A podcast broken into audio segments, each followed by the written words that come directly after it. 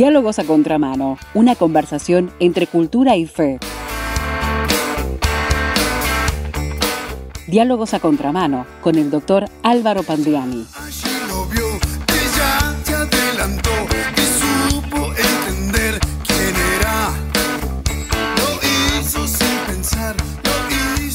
La bienvenida a Diálogos a Contramano.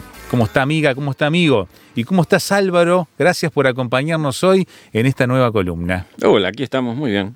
Nos alegramos que usted nos haya elegido para acompañarnos también. Vamos a continuar con una serie de charlas que tienen un hilo en común que tiene que ver con ideología de género, todo el tema de sexualidad que se ha ido extendiendo este siglo XXI. Allí vamos enseguida con la pregunta ¿por qué no drag queens? Y eso lo veremos en un segundo. Permítame primero recordarle que el doctor Álvaro Pandiani, en su rol de escritor, que le gusta explorar la ficción, el policial. En este caso nos trae un policial que titula De otras épocas. Se titula Ojo por Ojo. Está publicado por una editorial uruguaya que se ha jugado por autores uruguayos y MM Ediciones. Y búsquelo en su librería de confianza en la ciudad, en el pueblo donde está, y pídalo así, ojo por ojo, del doctor Álvaro Pandiani. Seguimos con nuestra charla, Álvaro, que comenzamos ya hace unas cuantas semanas como hilo común, aunque con diferentes eh, ángulos, y hoy nos ofreces una pregunta con un término que es foraño y tal vez para muchos de nosotros todavía no entendemos bien qué significa. ¿Por qué no drag queens? Bueno, vamos a ver. Es la pregunta con la que nos fuimos el martes pasado. Sí, sí. Eh, una columna, la del martes pasado, que la terminamos hablando del avance del progresismo de izquierda del siglo XXI sobre la sexualidad de los niños. Y dijimos que esto es más que un tema de pedofilia y pederastia, dijimos que se trata de ingeniería social, de moldear un futuro alternativo y muy diferente al regido por los valores morales tradicionales surgidos de de nuestra herencia cultural judeo-cristiana.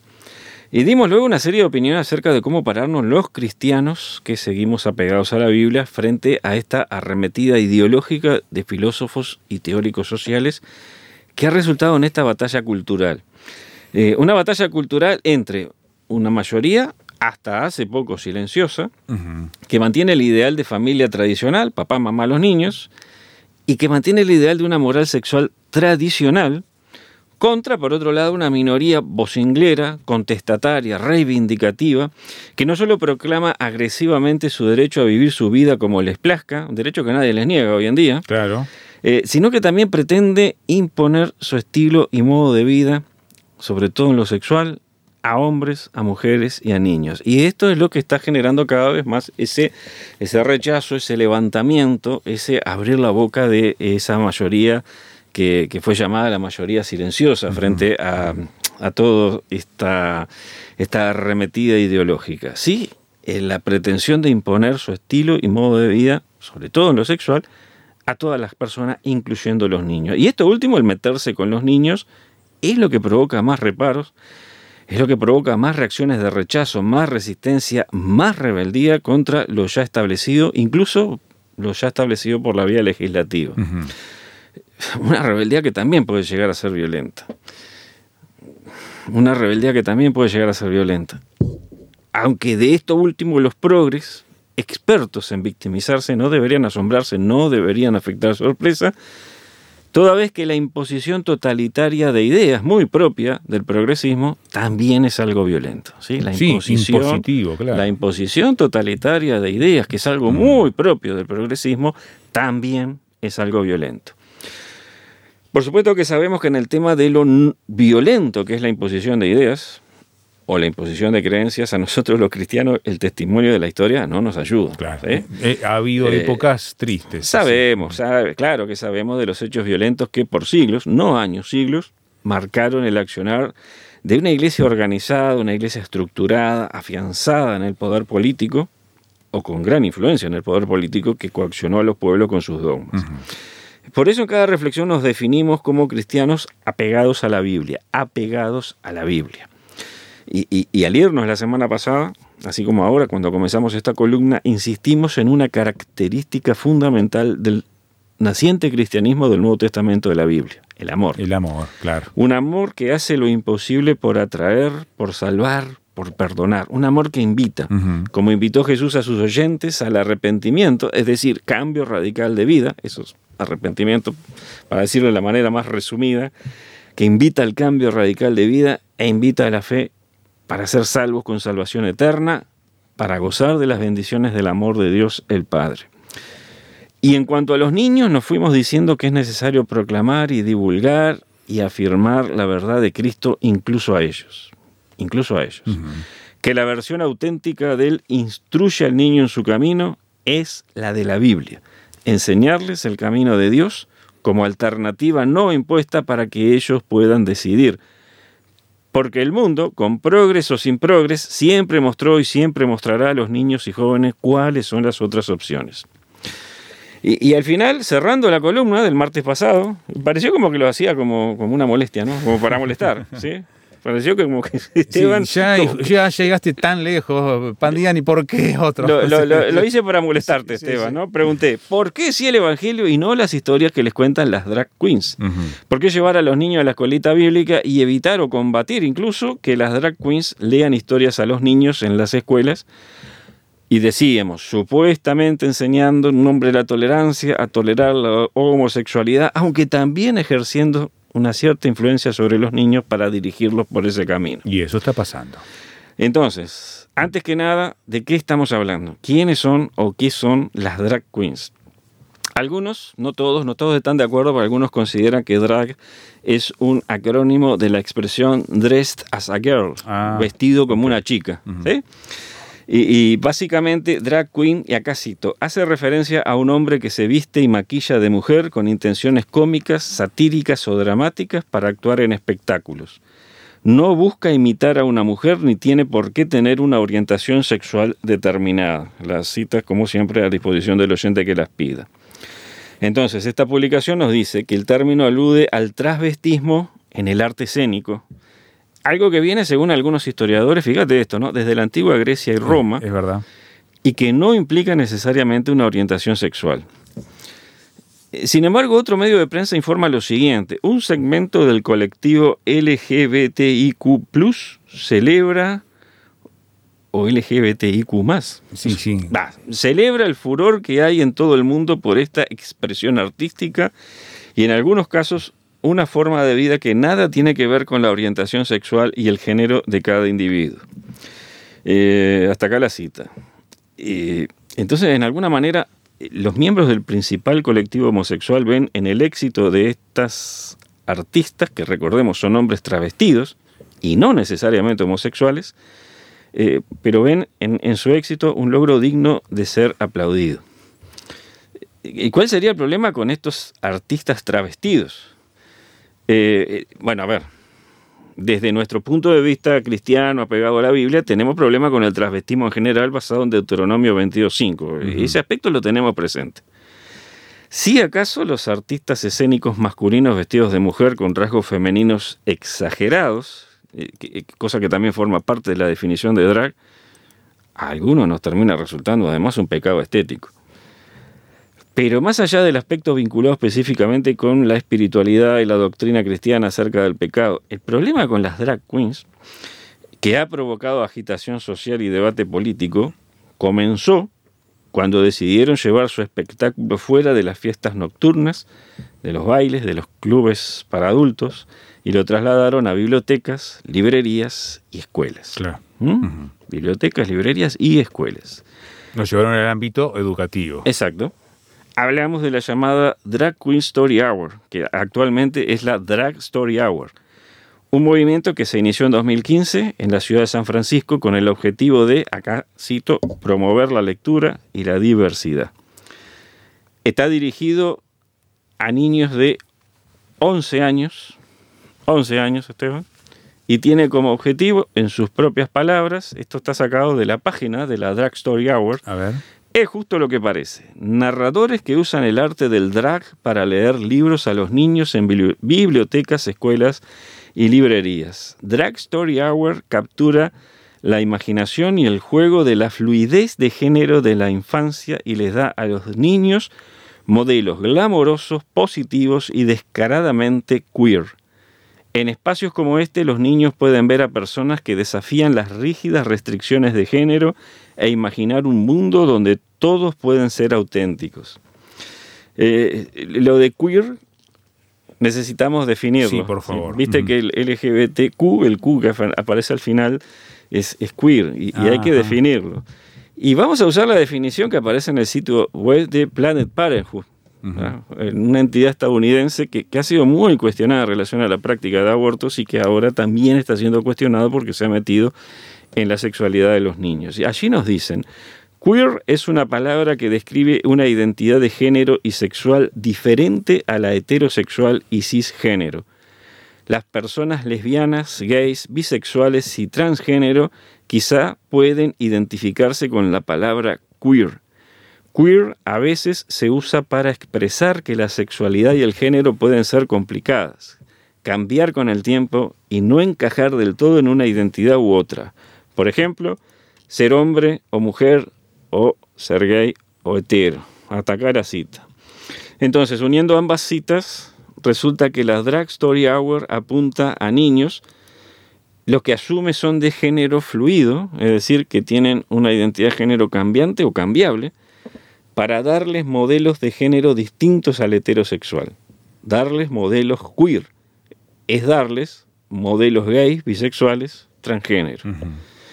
Eh, pero por supuesto, en sus palabras, modelos positivos, modelos glamorosos, es decir, con encanto y refinamiento, modelos que desafían las restricciones rígidas de género de la sociedad y de esta manera apelan a la rebeldía propia de una adolescencia próxima. Recordemos que se dirige a niños de 11 años y a los adolescentes les encanta eh, eh, la rebeldía y desafiar los cánones rígidos de la sociedad. Entonces está apelando a esa rebeldía adolescente modelos que les permitirán ser auténticos, ¿sí? Ser auténticos, así que positivos, con encanto y refinamiento, desafiantes con la rigidez de la sociedad y ser auténticos. En otras palabras de Teón, la trampa está servida. Claro, La trampa está servida.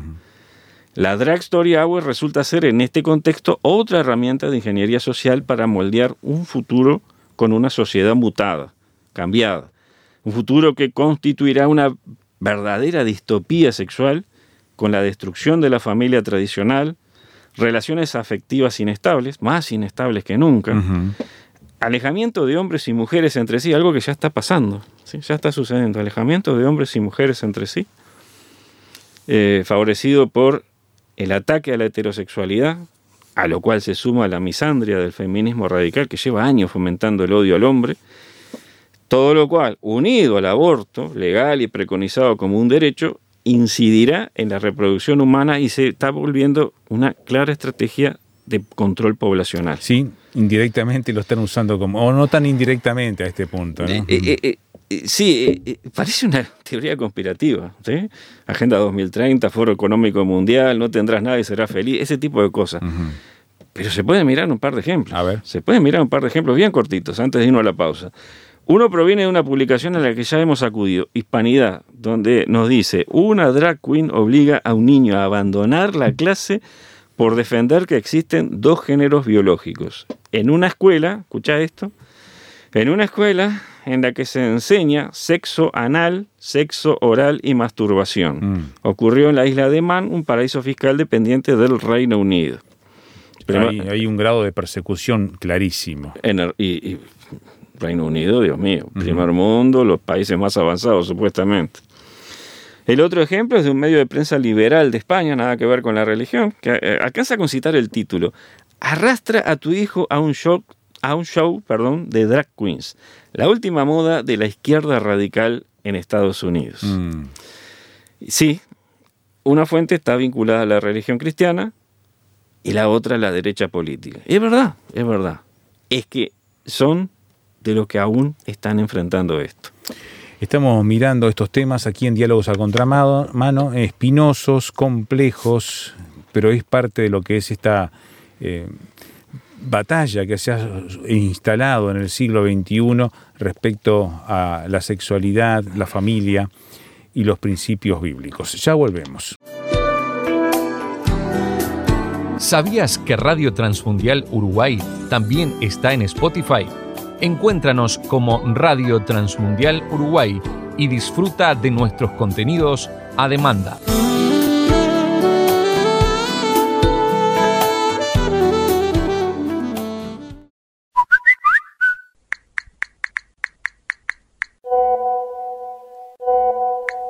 ¿Quiere opinar? Póngase en contacto con nosotros al WhatsApp, signo de más 598 91 610 610. Educación, cultura, sexualidad están en plena ebullición en este siglo XXI para imponer visiones que tratan de manipular, como se hace con la plasticina, con la masa, eh, con, la con la arcilla, digamos, formar a la nueva generación. Y de eso estabas tratando de hablarnos en el primer bloque, Álvaro. Y ahora toca ver un artículo que ve como positivo esto de las drag queens leyendo historias a los niños. Digo, cuando estaba haciendo la búsqueda encontré este, lo leí. Y, y- y viste cuando te quedas en tranquilidad de decir, a esto le tengo que contestar, Eh, esto hay que exponerlo y refutarlo. El artículo se titula Drag Queens y Niños, una discusión sobre derechos y aceptación. Está publicado en abril del 2023, aparece en, en un sitio web cuyo dominio es cosasquedanplacer.com. Eso solo te da la pauta de la profundidad que pueden alcanzar los ensayos que, se publican ahí. En sus primeros renglones al respecto de la Drag Story Hour nos dice, muchos se preguntan cuál es el objetivo. Tal vez la pregunta debería ser, ¿por qué no?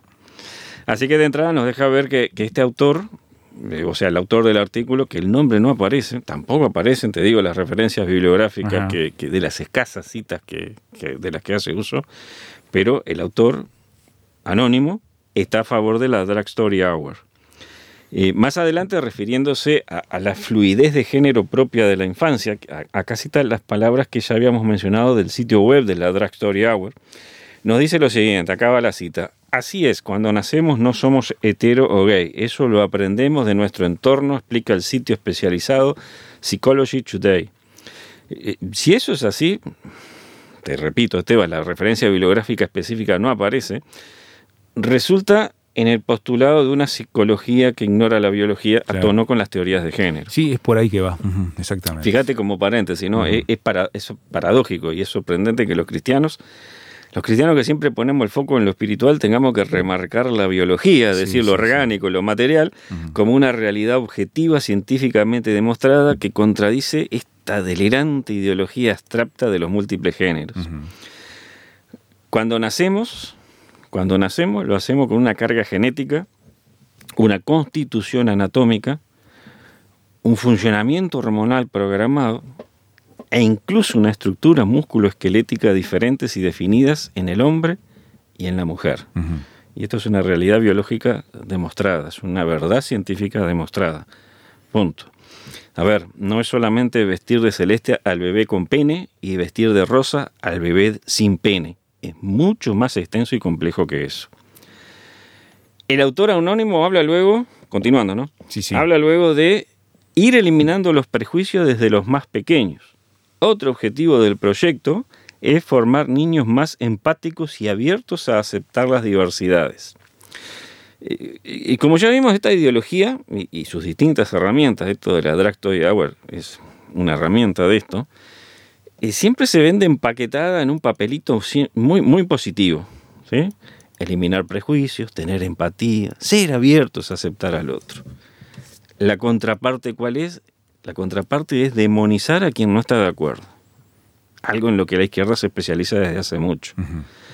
Decir que las actividades de las drag incentivan la lectura como algo divertido y no solo académico, decir esto, que está en el artículo que estamos citando, ignora que eso lo vienen haciendo los educadores desde hace décadas con cuentos infantiles sin meterse, sin meterse en cuestiones sexuales espinosas. Eh, que quería incluir este comentario, Esteban, porque e- es algo que yo mismo hice en otro tiempo con mis novelas. ¿sí? Continuando, el autor anónimo dice, acá cito, muchísimos piensan que puede ser perjudicial e inapropiado para los niños estar en contacto o siquiera en presencia de drag queens. ¿Por qué? Pues dicen que los pueden corromper influenciar e incluso obligar a seguir esos comportamientos. Atacar la cita. Ajá. Eh, y, y es que esto último es lo que el mismo sitio web de la Drag Story Hour dice.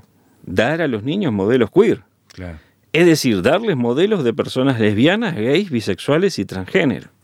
¿Qué es lo que precisa un niño? Modelos eh, para poder, este, en, en cuanto a que la imitación es parte de como del aprendizaje, ¿no? Claro, pero es el, uno de el- los métodos. sí. el- el artículo este que es- está a favor de la eh, Drag Story Hour, de todo esto, sí. eh, a- digamos que aduce que los oponentes se quejan de que va a ser inapropiado por la corrupción Ajá, o la influencia sí. que pueden eh, tener las drag queens sobre los niños. Ajá. Eh, y es que la Drag Story Hour tiene como objetivo dar Es modelos eso, de es ese tipo a los niños. Claro, está hecho a propósito. Por Eh, favor, ¿quién, quién no puede verlo? Por supuesto. El autor también sostiene que, acá cito, sitios de artículos especializados en psicología, periódicos electrónicos en psicología, explican que la identidad es el resultado de tres procesos, biológico, psicológico y social.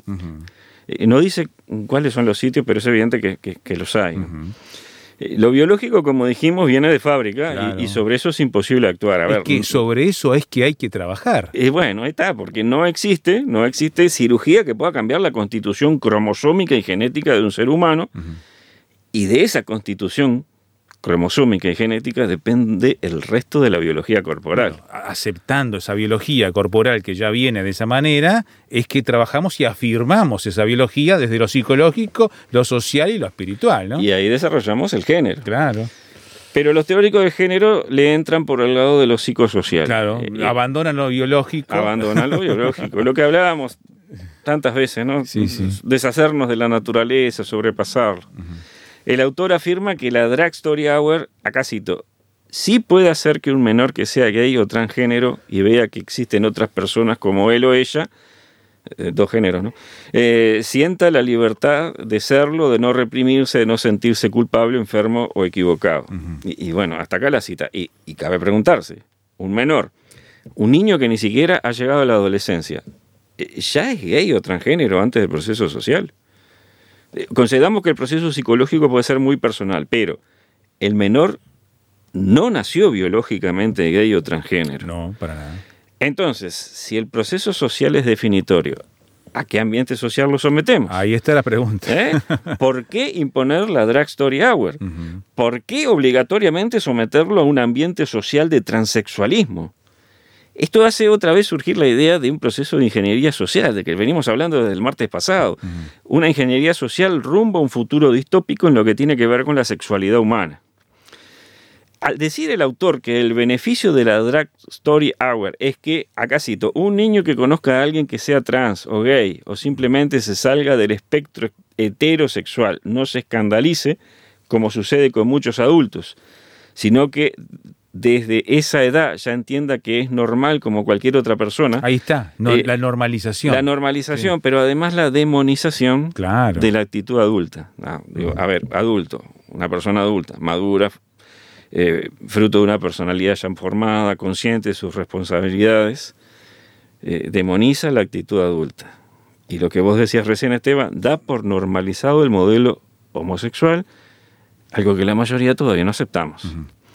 Al decir crecer en un ambiente que no inculca respeto, aceptación, comprensión y empatía hacia las diversidades, solo genera más rechazo y discriminación. Estos comportamientos son más frecuentes en niños que crecen en hogares violentos.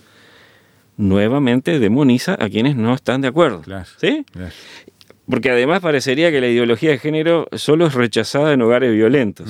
¿sí? Claro. En un hogar donde hay amor, abrazan la ideología de género. Digo, esto último obviamente es una ironía mía, ¿no? Sí, sí. Eh, Claro, es, es la caricatura que se trata de dibujar, ¿no? la demonización, y no es la, la- la- ya la mencionamos dos veces. Fíjate lo que sigue. Acá después el autor cita al psicólogo y sexólogo Joe Court, eh, el único mencionado por nombre y apellido, que escribió sobre, acá cito, el verdadero peligro que corren los niños frente a la cultura drag. Explica que el verdadero temor debería ser reprimir a los niños con la homofobia y transfobia de sus padres. Y, aquí por tercera vez demoniza a los padres que no estén de acuerdo. ¿Ok?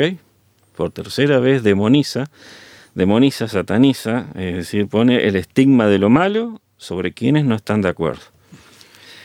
Y lo hace con términos pretendidamente insultantes, homofobia, transfobia, términos que sirven al discurso progre. Un simple dato respecto a este profesional que, que menciona. Es homosexual y está casado con otro hombre a ver, como ya dijimos, que viva su vida como le plazca, pero evidentemente se encuadra en algo ya mencionado. Son personas que, creyendo interpretar la ética sexual predominante o universalmente aceptada en la sociedad, trasladan al texto de una ley o a los postulados académicos sus propios y personales principios. Con la pretensión de universalizarlos. Ahí está, ahí está. Sí, yo, yo fui más suave, ¿viste? Creyendo interpretar lo universalmente aceptado, trasladan a una ley o a un texto académico sus propios principios. Ya finalizando el artículo, el autor dice, tal vez citando a Cort, esto tampoco queda claro, pero dice lo siguiente, al no darle las herramientas y conocimientos suficientes sobre las realidades que existen puertas afuera, cuando los niños crecen y empiezan a indagar en sus propios sentimientos sobre cómo se identifican, pueden llegar a sentir que algo está mal con ellos y descubren que sienten atracción por el mismo sexo o si empiezan a sentirse inconformes con su cuerpo, su género. Eh, hasta acá la cita. Herramientas y conocimiento de la realidad es como le llaman estas personas a aquello que otros llamamos perversión, corrupción y pecado. Ahora, pese a todo lo dicho, la pregunta sigue siendo, ¿por qué exponer a los niños a eso. ¿Por qué sí o sí? Porque en realidad, retomando algo que dijimos hace unos momentos, la ideología de género no es marca del amor familiar. La ideología de género, en definitiva, es un relato pseudocientífico que está siendo utilizado por una colectividad ideológica específica, la izquierda, para hacer mesianismo cultural. Para hacer mesianismo cultural como forma de demagogia política. En definitiva, Esteban, el debate entre ideología de género por un lado, y la visión moral tradicional, con raíces culturales y religiosas judeo-cristianas, por otro lado, termina resultando ser un enfrentamiento entre posiciones irreconciliables. Hace unas semanas, cuando hicimos la primera columna dedicada a la película Sonido de Libertad, Dueños del Reino de los Cielos, parte 1, un hermano en la fe nos dejó el siguiente comentario. Usted ha expresado que el filme es parte de la guerra cultural de la izquierda progresista contra la derecha retrógrada y conservadora. Pienso que, si bien eso es cierto, la veo más como parte de la secular batalla espiritual contra la rebelión satánica. Estamos experimentando una verdadera ofensiva de las fuerzas del mal cuyas expresiones usted menciona en su artículo. Ataca la cita del, que hice del comentario de este oyente. Eh, y, aunque en su momento, ahí en la sección de comentarios del artículo aclaré que eso de guerra cultural en realidad surgía del artículo de la BBC News que, citamos en aquella columna, eh, a ver, Esteban, yo sí estoy en un todo de acuerdo con lo dicho por el oyente. Sí. Esto es más que algo político, es algo espiritual. Ahí está. A ver, esto lo voy a decir por segunda vez. Sé que habrá cristianos evangélicos que me van a criticar por no denunciar claramente la homosexualidad como pecado por decir, por ejemplo, algo que ya dije, tienen derecho a vivir como les plazca. El punto es que esta serie de reflexiones no tuvo la intención ni de entrar en la doctrina de la batalla espiritual, ni de hacer una teología de la sexualidad humana. ¿Sí? ¿Me dejas repetir esto? Esta serie de reflexiones, hoy es la quinta, arrancamos con Sonido Libertad, la primera, hoy es la quinta. El objetivo no fue entrar en la doctrina de la batalla espiritual y tampoco fue hacer una teología de la sexualidad humana. ¿Cuál fue el objetivo? El objetivo inicial era ese, comentar la película Sonido de Libertad y comentar el fenómeno social y político que desencadenó. ¿Sí? Y al iniciar el comentario, a mí personalmente me llamó la atención la forma en que la izquierda política de Estados Unidos criticó la película, por lo que surgió la idea de entrarle al tema izquierda y niños.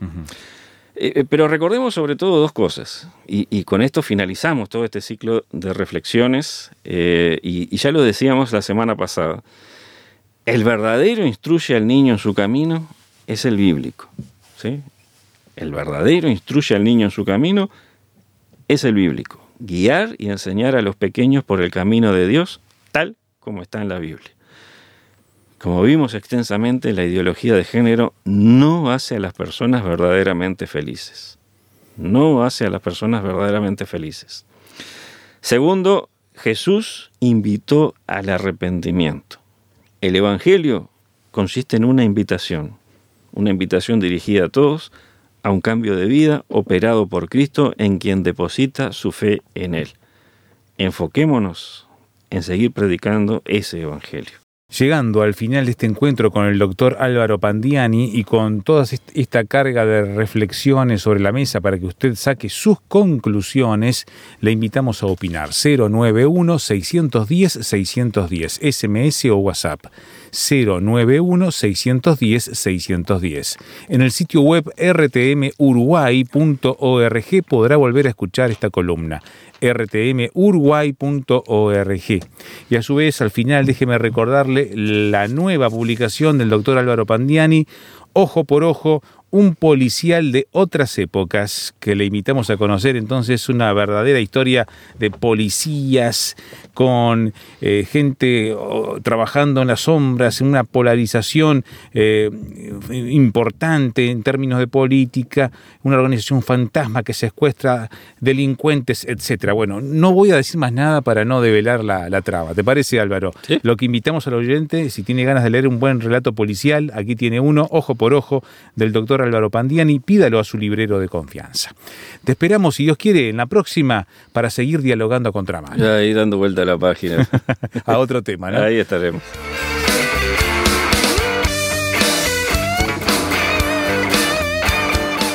Diálogos a Contramano, una producción de Radio Transmundial.